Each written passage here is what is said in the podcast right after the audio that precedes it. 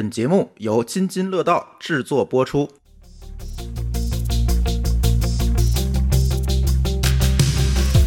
各位听友，大家好啊！这是一期卷死同事的科技乱炖啊，我们又来了。嗯，哎，最近这个更的有点密啊，前天刚更完，今天又更。这个主要的呃问题呢，出在了啊，我们想卷死同事，其他我们津津乐道其他栏目的主播说要卷一卷，那我们就跟着你卷呗，对吧？跟着大家卷吧，我们也提高一下更新频率。但是另外一个原因还是那个这两天大家还有点时间啊，多录一录，就怕年底回头没时间了也不好整。对对对，大家别有一个期待，说我们两天一更啊，这个这个不这 受不了啊！我跟你讲，我这。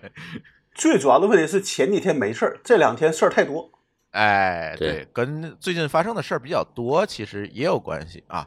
那个在节目开始之前，照例啊，我还要再嘱咐两句啊。前两天嘱咐这海外听友礼物的事儿，然后这两天啊，我们发现一个问题，我们科技乱炖吃了大亏了，你们知道吗？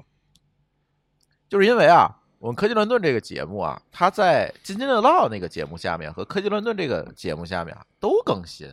然后咱在津津乐道那个下面是有一大部分以前的这个积累下来的听友，他并没有订阅科技乱炖，然后他就在那里听，然后还有一部分新的听友呢，在科技乱炖这个栏目里听的，因为我们这个在两个栏目同步更新嘛，这里他就出现问题了。我那天昨天咱不是上了一个新兴是锋芒榜上一锋芒榜嘛，然后我把数字捋了一下，我发现如果把这个栏目两个栏目下的播放量合并的话，我操！我估计都能上个热门榜了，嗯，所以我亏了，你知道这事儿吗？就是就是分流自己给自己摊薄了。我给自己摊薄了。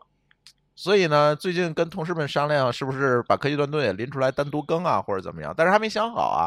但是我们听友，如果你在津津乐道这个栏目下订阅的科技乱炖，我建议你去科技乱炖那个栏目下订阅一下，收听一下，给我们那个单栏目涨涨量。啊，我们要卷死，对了咱们卷死卷死津津有味儿啊！咱们好像没有在主栏目下边的评论区发过小栏目的链接，呃，可以给大家导流一下。对我这期我发个链接给大家导流一下。仅限小宇宙，其他平台你最好也订阅一下。万一哪天我们仨一拍脑袋说主栏目咱不更了，咱就科技乱炖里更，你们可就听不见了啊！对，大对对对，大家帮着我们卷一卷年年底的业绩啊，嗯，这个很重要。今天聊聊，今天聊聊业绩吧啊。嗯，为什么今天突然更了一期？其实就是昨天晚上啊，哎，咱哎年终盘点啊，业绩的问题。对，盘盘别人，不是盘我们自己啊。对，盘别人，这拼多多的市值终于超过阿里了。呃，拼多多昨天晚上市值呢一千九百二十四亿啊，超过了阿里的一千九百一十八亿。虽然就超了六亿吧，但是这个事情的标志性的意义非常重大哈。这个后起之秀终于把前浪拍在了沙滩上，大家朋友圈里一片叫好啊。除了叫好的，还有去买拼多多股票的哈，嗯，还有很多。对，所以我今天想聊聊这件事情。嗯，某高老师怎么看这事儿？评论区两极分化哎非常明显。哎，就就非常分化。说嗯，对，朱峰说有人叫好，就是有一些人确实苦阿里久矣，就我们经常也没事儿就拿阿里搞搞笑、逗逗闷子，对吧？嗯，对，但是呢，也有一波人是说不行了，这拼多多这么牛逼，这是中国的耻辱嗯啊，就是非常两极分化啊。包括拼多多过去也有过，好像就前一阵儿还有一些这个在这个 app 里边魔改、搞些小动作的这些新闻，大家又翻出来了。嗯，说说这个这公司不行，这公司这耍流氓厕所不。够哎，啊，嗯，所以所以比较两极分化。可能还是希望说这两个公司或者更多公司之间能够良性竞争吧，对吧你？现在越来越像外交部发言人了。也也就也不是，我觉得就是说，肯定是说阿里有他做的不好的地方，对吧？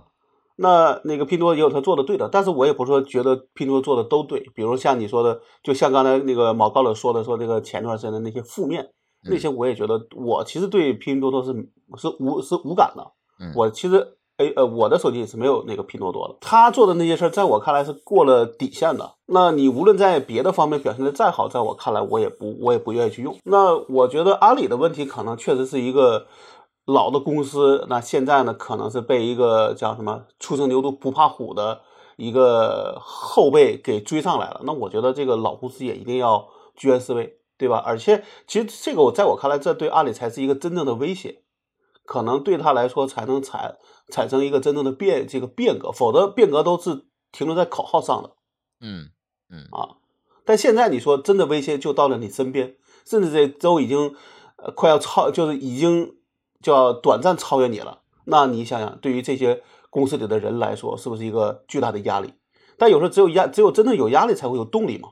马老师不是在内网都发言了吗？马老师，我觉得他是借这个事情激励一下团队了，有不是说嗯很中性嘛？这个发言大家也可以查到，这发言很中性。其实我有一个观点啊，我我我我不知道我说对不对啊，因为毕竟我们三个人还是那句话，咱仨人最大短板不就是电商嘛，对吧？就没都没太真正在电商领域去干事儿。但是呢，我就有一个感觉，这件事情出来之后，刚才某个老师说两极分化，呃，老高说他不用拼多多，但是给我的这个观感是什么呢？我是觉得是不是这个大家都习惯于零和思维了，就是一定要出来一个谁干掉一个谁，这件事情大家才会冒出来拍手称快，或者哎哀叹哀其不幸。是不是现在都有这这样一个？就是你们俩一定得给我争个胜负出来才行。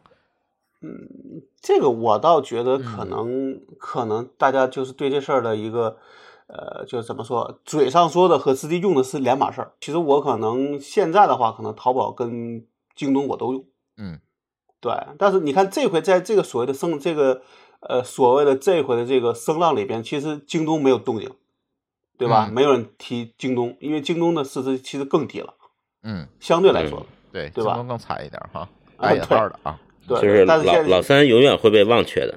对，但其实原来的时候，咱们说的啥都是阿里跟京东的大战。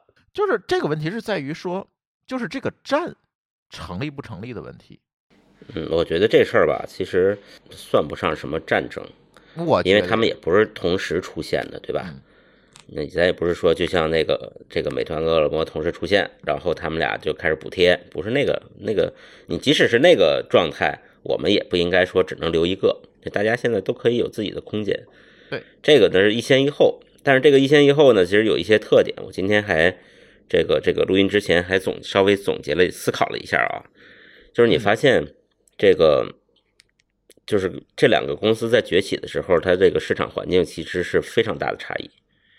对，淘宝淘宝当时起的时候，主要是从这个易贝吧，易贝，是易贝手里头抢，但他抢的是谁呢？他抢的不是消费者，嗯你想想，他其实抢的是商家。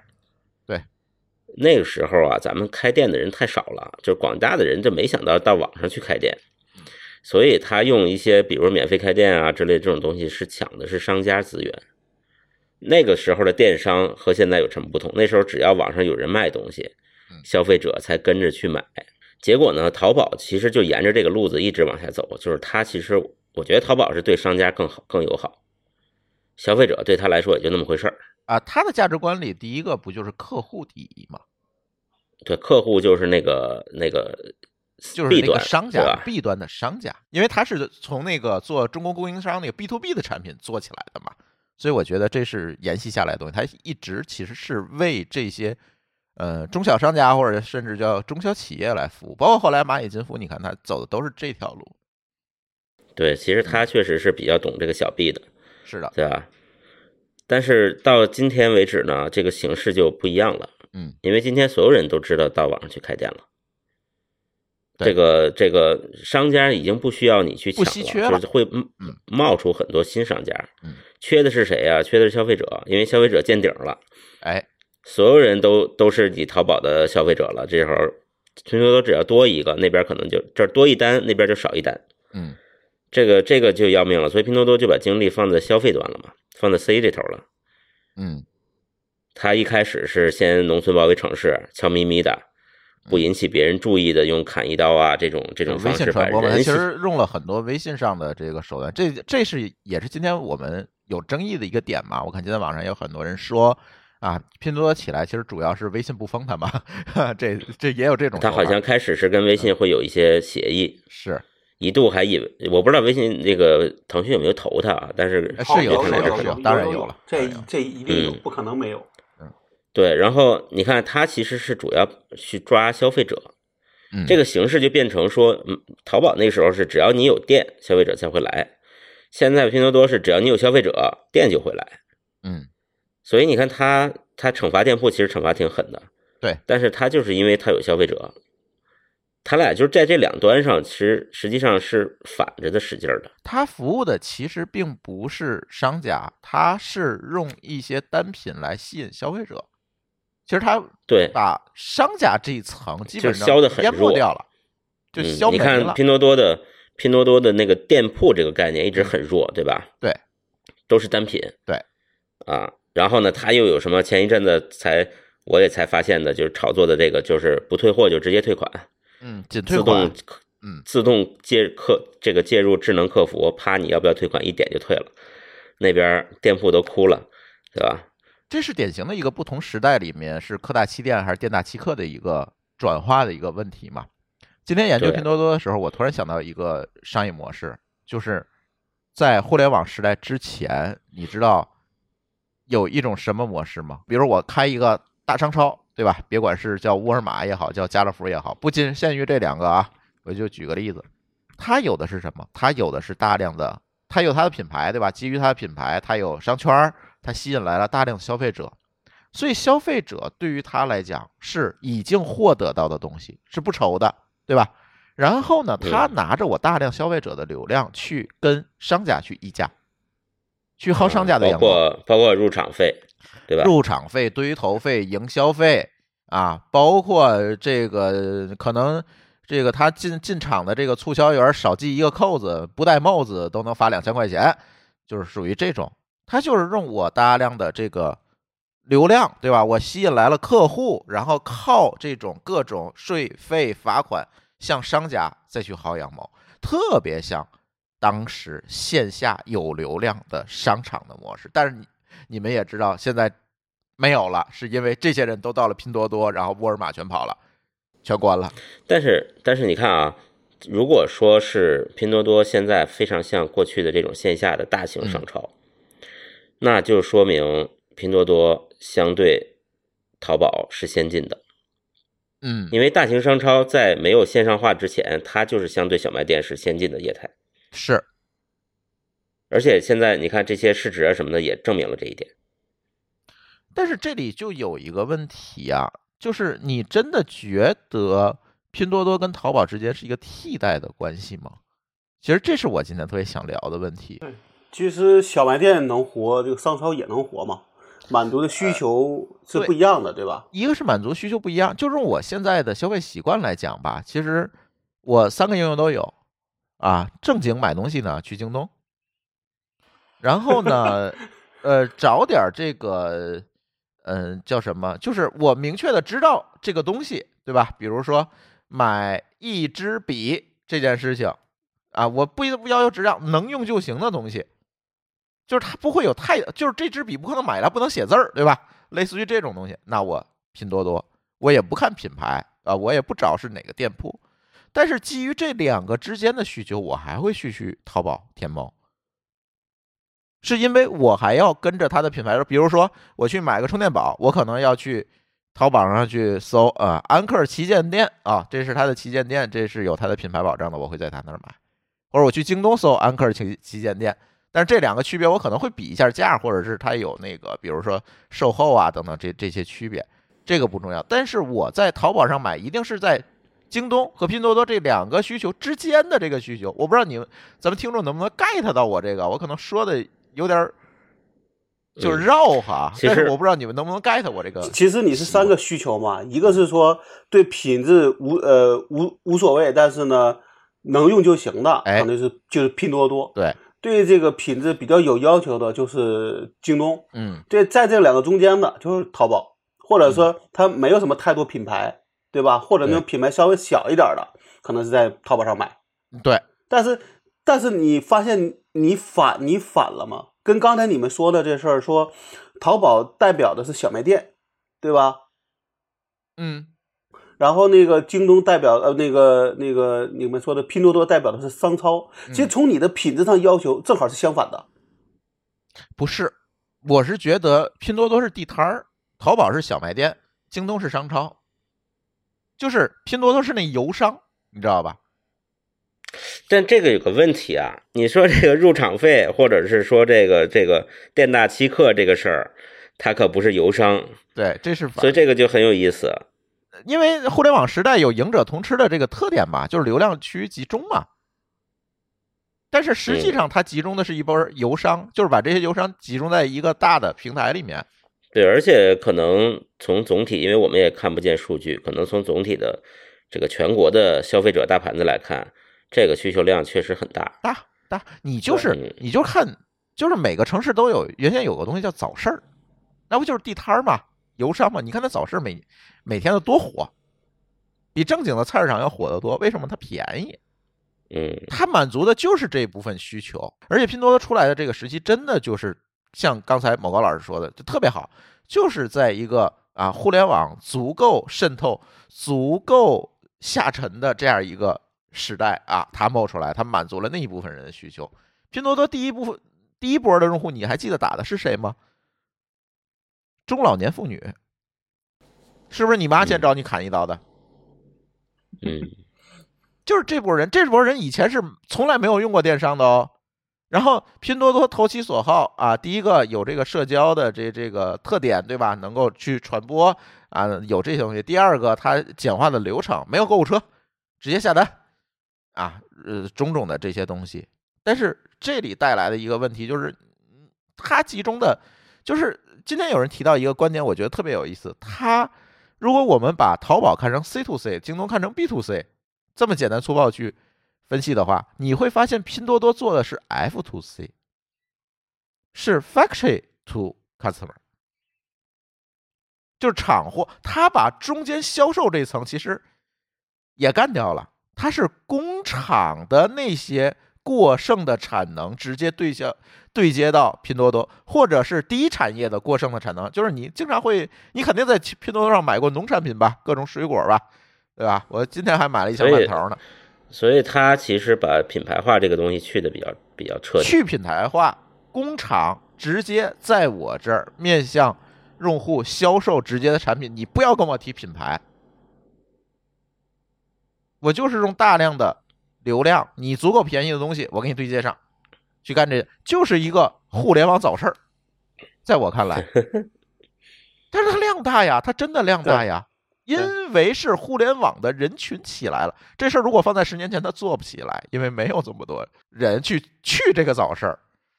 过去我一直觉得淘宝是这个网上的义乌小商品城，嗯，但是呢，发现现在淘宝就往京东那路子去了，精品店，嗯，对吧？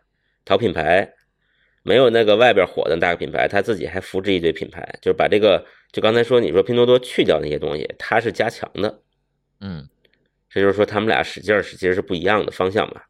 嗯就它加强了以后呢，我觉得淘宝这个小商品化，你在淘宝，你现在在淘宝搜东西啊，比如说搜点什么指甲刀、嗯杯子这类，就是明显咱们不是特别关心品牌的东西。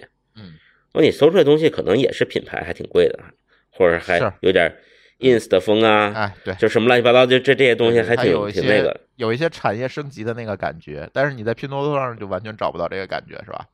对，拼多多就就很粗糙，但是就一块钱一个啊指甲刀，能用又不是不能用。还得包邮啊。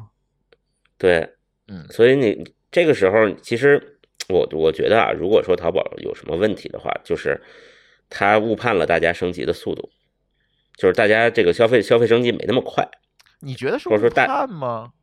呃或者我觉得这个就没有，就是你的需求不同，所以它不是升级。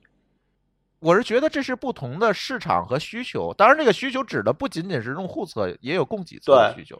比如说，我现在就这个，我要需要剪这个这个手指甲，我要买个指甲刀，但其实我不在乎品牌，有一个能用的就够了。嗯那你说这时候我去我去哪儿买？我在这三个店上，呃，我在淘宝、京东，就是我在淘宝、京东和拼多多一定都能买得到，但肯定价格是不一样的。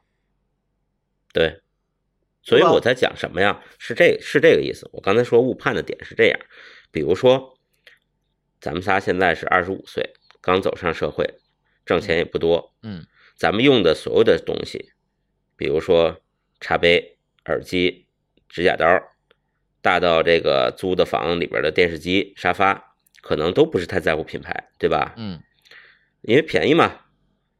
但是五年之后，咱们挣钱都多了，淘宝可能会认为咱们就应该消费升级了，对吧？嗯，那咱们是不是你用的所有的产品，你都开始在乎品牌了呢？其实不是，有些东西我是不会升级的，就就一直是地板。比如我可能我对吧？对，可能我买那电视我我关心了，好了，呃，这杯子呢我需要点新花样，但是我其他的什么指甲刀啊、什么凳子呀之类的，我我还是不关心。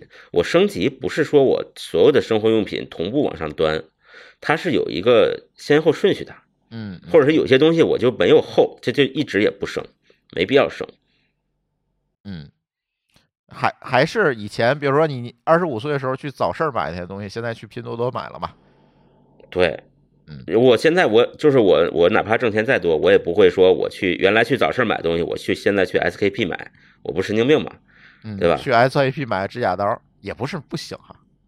就是，但是没必要，就可以，但没必要。就是可以，但那个量可能极小，对吧？就是没必要。你你在十几亿人里边，可能有一百万人会买那个特别牛逼的指甲刀，但是那十几亿人的，就除了一百万以外的人都买那个可能三块钱、五块钱的一个。那你说是一百万人产生的那个销售额大，还是十几人产生的销售额大？嗯对，你就跟这个什么什么，咱不是经常能刷着那些爱马仕啊，什么那个些奢侈品牌的那些配货嘛，嗯，就是弄个什么曲别针儿，钢丝球，好好几千块钱，嗯，对吧？你觉得哪怕是王思聪，他日常用曲别针儿，他买爱马仕的吗？他可能也可能。啊。对，就是所以会有一些需求会始终停留在那个水平上。嗯那我觉得拼多多是抓抓住了这个点，他会把，就是我就停留在这儿的这些东西全拢的全拢过来。嗯，然后你你淘宝、京东，你去消费升级吧。你消费升级，其实就就里边暗含着一个点，就是你的品类就变少了，来你这儿的人也变少了。就是即便如此，我不觉得这个就是谁打败谁的一个关系。你说没有品牌愿意，没有产品愿意自己做品牌去做品牌升级，谁都知道品牌的附加值和利润是放在那儿的。这个事儿，我觉得是这么说这么想嗯。如果你一个东西，你的品牌溢价是让你的利润变大了，对吧？嗯但是你的销量一定会降低。但这个这公式算出来，到底是你挣的多了还是少了，还很难讲的，不好说。但是你你要允许大家有能够为自己做品牌的平台存在吧？在这个事儿上讲，我觉得这三家其实有的时候其实是，呃，没有区别的是，他们三家可能都会压榨这个商家。你比如举个例子，京东呢，你看他们老说让利，但其实你看他们有的文章里就说，其实让利到了最后，这个利都让的利都让商家自己担了。现在都是这样。说啊实话，现在都是这样。那那你说拼多多呢？一弄就是就问你是不是要这个那叫什么来的，只退款？款，嗯好，你本来可能也跟人家聊得好好的，人家能接受说不是只退款那个方案，结果你跳出来点个按钮，你就只退款了，嗯损失的是谁？还是商家？拼多多之前不是有这么个说法吗？就是它跟百度似的，就是你在这儿，你先你在拼多多里开店，就是给拼多多打工；你不在拼多多开店，你就等死。就是赛博房租嘛。对，没错，而且是这房租贼高，对就给你留点饭钱。对，嗯就是他有无数的算法能够给你算出来，比你线下的房东要精得多，对吧？我就给你留三个点的利润，剩下全是我的，他完完全全给你不做的。不不不，我觉得这事不，你不需要算，你只要向当初的美团学习，这个月收你五千房租，你能忍，下个月就收你六千，嗯对，对吧？步步紧逼就行了，一直到你说，哎，有商家可能在撤退，你说，哎，说明这个房租收高了。没事儿，一定会有商家在新的商家进来。现在就刚开始说的嘛，商家不缺，商家富裕，现在是，嗯，现在是但凡是个被裁员的，都想去开个店，对吧？同时在抖音里再开个号，不，那个主要是因为那个送外卖和开滴滴的机会已经没有了。但是你说这么去做，其实我现在就在担心一个事情：如果拼多多这个模式啊受到了莫大的鼓励，然后可能将来卷来卷去的，像阿里、京东啊也都不行了，就又又回到我们上一期聊的逻辑，就剩这一家了。你说到底是好事还是坏事吗？我们真的就坐实了世界工厂这这这这件事儿了，我就没有办法去做品牌了。我没有这么悲观，嗯因为我觉得呢，就是我们这个即使像大北京啊，看起来这么高大上的地方，我们仍然有菜市场，也有 SKP，对吧？嗯，各有各的活法。现在你看电商这么火，网上什么都能买那，SKP 的年营业额蹭蹭的逐年上涨，那咋回事？就是这个需求真的很多元，而且这还是在北京这么荒漠的地方，要是南方发达地区，可能还会更好。我倒不太不太担心这个事儿。而且你还得想，就是说不同的商家能够服他能够掌握的这个技能也是不一样的，他能服务的客群也不一样，嗯，对，对吧？你你那你说你让一个就是开小卖店的，他直接就去卖品牌，甚至卖奢侈品，你觉得他能卖得好吗？嗯，就是你先别管卖奢侈品，就是过去呢，我们可能很多时候这个商业各种商业课呀，什么大咖呀，他天天给大家讲说你们要做品牌，但是很多品类其实是没必要做品牌的。嗯我们看拼多多其实就知道了，对吧？对那做了品牌以后，对他来说是个呃附加的成本，嗯但是它不一定会带来溢价，反。而会丢。对，对，可能没溢价，你就加了溢价，人家跑；你不加呢，你就亏，那还不如不加，不做品牌，不做品牌，他就用一个工厂模式就走量，就一定会有很多大量的品类是这样子的。是拼多多呃免满足的就是这这一部分品类的这个需求嘛，嗯，反正我觉得淘宝现在很纠结，就是淘宝有点上下不沾，上不上，对，对，上下不沾。它京东倒挺坚定的，对吧？我嗯自己送货，然后我卖这个高值产品，嗯高价值产品，然后因为你靠谱啊，现在我主要的买东西还是在京东嘛。其实我买的其实还是它的一个售后啊，买的它是一个保障，就是它这个自营嘛，这个保障嘛。其实我更多的是买这个，嗯，我买京东主要是图它送货快，基本上下第二天就到了。对对。但是我会比一下，有的时候你说我买个指甲刀，我可能不是这么立刻马上，对吧？你一看京东十块，拼多多三块还包邮，你说我找谁买？我可能大概率就奔拼多多，我等两天，而且它也不是很慢，说实话。快递也被卷的那啥了，这个也是我想聊的这个事儿啊，就是说回到这个拼多多为什么能够做到今天低价，对吧？三块的东西还能给你包邮，我觉得还有一个红利，除了我们刚才说互联网人口的这个红利以外，就是这基础设施红利，这都不能叫红利，这叫一个剥削的机会，知道吧？就是别的国家是没有你剥削快递员的机会的。不是我们管这这曾经在记者下文节目里我们聊过嘛，这叫低人权红利嘛。哎呦我天，这个 完了，这个话你也你得自己剪了。我这个不是我一个人说的嘛，网上这么多媒体，咱官媒也这么说过这这这这这几个字儿嘛。我觉得这是无所谓的，它就是这样啊，其实就是牺牲了一部分人的生活质量，让他们去投入这种高劳动密集型的产业。我给你举个例子，我不知道同学们刷不刷这个抖音哈，你们可以关注一个号叫“卡车小品”，就是那个喜剧小品那小品，卡车小品。这哥们儿卡车司机拍的吧？是一个卡车司机，他每天就嗯播自己这个拉活的过程。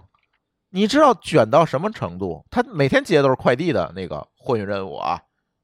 嗯，呃，从比如说从武汉到广州，时效就给你八个小时，你中间基本上除了强制休息时间，因为他那个北斗会报警嘛，除了那个强制休息时间，你就别想歇，而且还都是晚上的车，卡车一般是这样，就是它那个有限时，就不是让你拉散货，就是一般快递是有限时的。这嗯限时怎么算出来的？就是顶着你限速和距离，也是卷然后加啊，对，然后再加上你那个强制休息的，比如说每个地方二十分钟，嗯你上个厕所加个油可能就没了。对，这个对我还看到一个一个，呃，是另外一个一个博客里聊的，他们采访的司机好像是三联生活周刊吧还是什么，嗯做了一个跟踪采访，就是说货车司机很明白，就是我踩一脚刹车我就损失多少钱，嗯，因为他要再提起速来我就多费油嘛。对，就是这些货车司机其实都是就跟美团外卖一样，是一个嗯算法支配下的人形工具。嗯，对，所以你才有了那个三块钱包邮的东西嘛。就是你表面上看我们的快递能力特别牛逼，我们是基建狂魔，我们是快递狂魔，我们是高铁狂魔。但是你往下一看，透支的全都是人，嗯透支的都是这些安全，嗯就是你风险贼大，然后贼累，只是让表面看起来好像是你是个什么什么狂魔。啊，一说就是新四大发明，实际背后全全是啊，就这些事儿。对，都是血肉筑起新的长城啊！是我看那个卡车小品从武汉跑西藏三天，然后中间就吃了六个鸡蛋，我都惊了，你知道吗？他是自己吗？自己一个人跑，这嗯不！是有很多跟这个卡嫂嘛一起跟着？说现在如果你雇一个司机，两人跑的话，肯定赔钱，所以要不你自己跑，要不就是夫妻店儿，嗯，就已经卷到这个程度。你说这是一个好事儿吗？然后拼多多这边接接着卷商家，就他就是我说的那个问题，这个月我给你一千块，你能干，下个月就一就一千一、一千二、一千三，嗯，逐步往下干。对，而且就是你最后就是大平台，你掌握着流量和这个入口的这一方取得了最佳最大的议价权，对吧？最后这些定价权、议价权都归到了平台手上。其实做品牌是为什么？做品牌不就是为了获得一定的议价权吗？你现在个个都要你给我全网最低价，要不我罚你钱。那等于就是你把平把这个定价权、议价权都让渡到了平台的手上，你最后就变成了为平台打工的，这就是拼多多想乐于见到的事情。对，而且这里边最最可怕的一句话就是什么？你不愿意干，有别人干。对，总有别人愿意干。这咱人太多了，我跟你说，别生了，真的，别听他们瞎忽悠，嗯，就得这个从业人口少，大家才能平平稳稳的多赚点儿是，啊，要不然永远等着你的就是这一句话，就是你不干，有别人干。所以哎，没法说。我是觉得他掌握了定价权之后，就开始卷别人，所有平台都是这样啊，所有平台都是这样啊。你看，咱今天又录了这么一期，不也是让平台卷出来的吗？自己卷自己，我们这个还不是品牌价值，我们有自己的品牌，有自己的节目，嗯但我们把什么东西让渡给平台了呢？嗯就是排序权。嗯，它也是一种露出定价权权啊。对，这个其实是定价权，它并不是品牌了，嗯就相当于说之类的这种邪恶的平台，它有它的一套算法，会会决定你谁可以在它的首页露出，不管是什么榜。然后只要露出以后呢，你就会获得非常多的这个播放和评论。嗯然后你获得非常多的评论评论呢，你未来就有机会获得更多的商单。那所以大家就拼命卷，然后这些负责排序的编辑每天很开心的看着你们卷，对，啊自动的卷起来。多么的邪恶！反正我是觉得拼多多这个事情给我很多思考。我觉得谁卷死谁，或者谁赢了谁这件事情不重要，或者是它几乎不存在。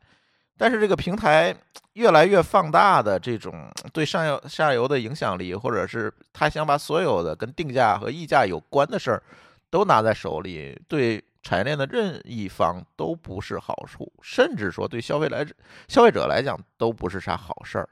就像上期讲的，就是这种售后质量的下降。京东，我经常京东买东西收到是二手的，就这二手东真的做实了。你说这这种就越来越频繁，越来越频繁。售后，上次我修了一个 SID，修了一个多月没有修回来，我说这不是直接换吗？那说不稳，现在改先维修了。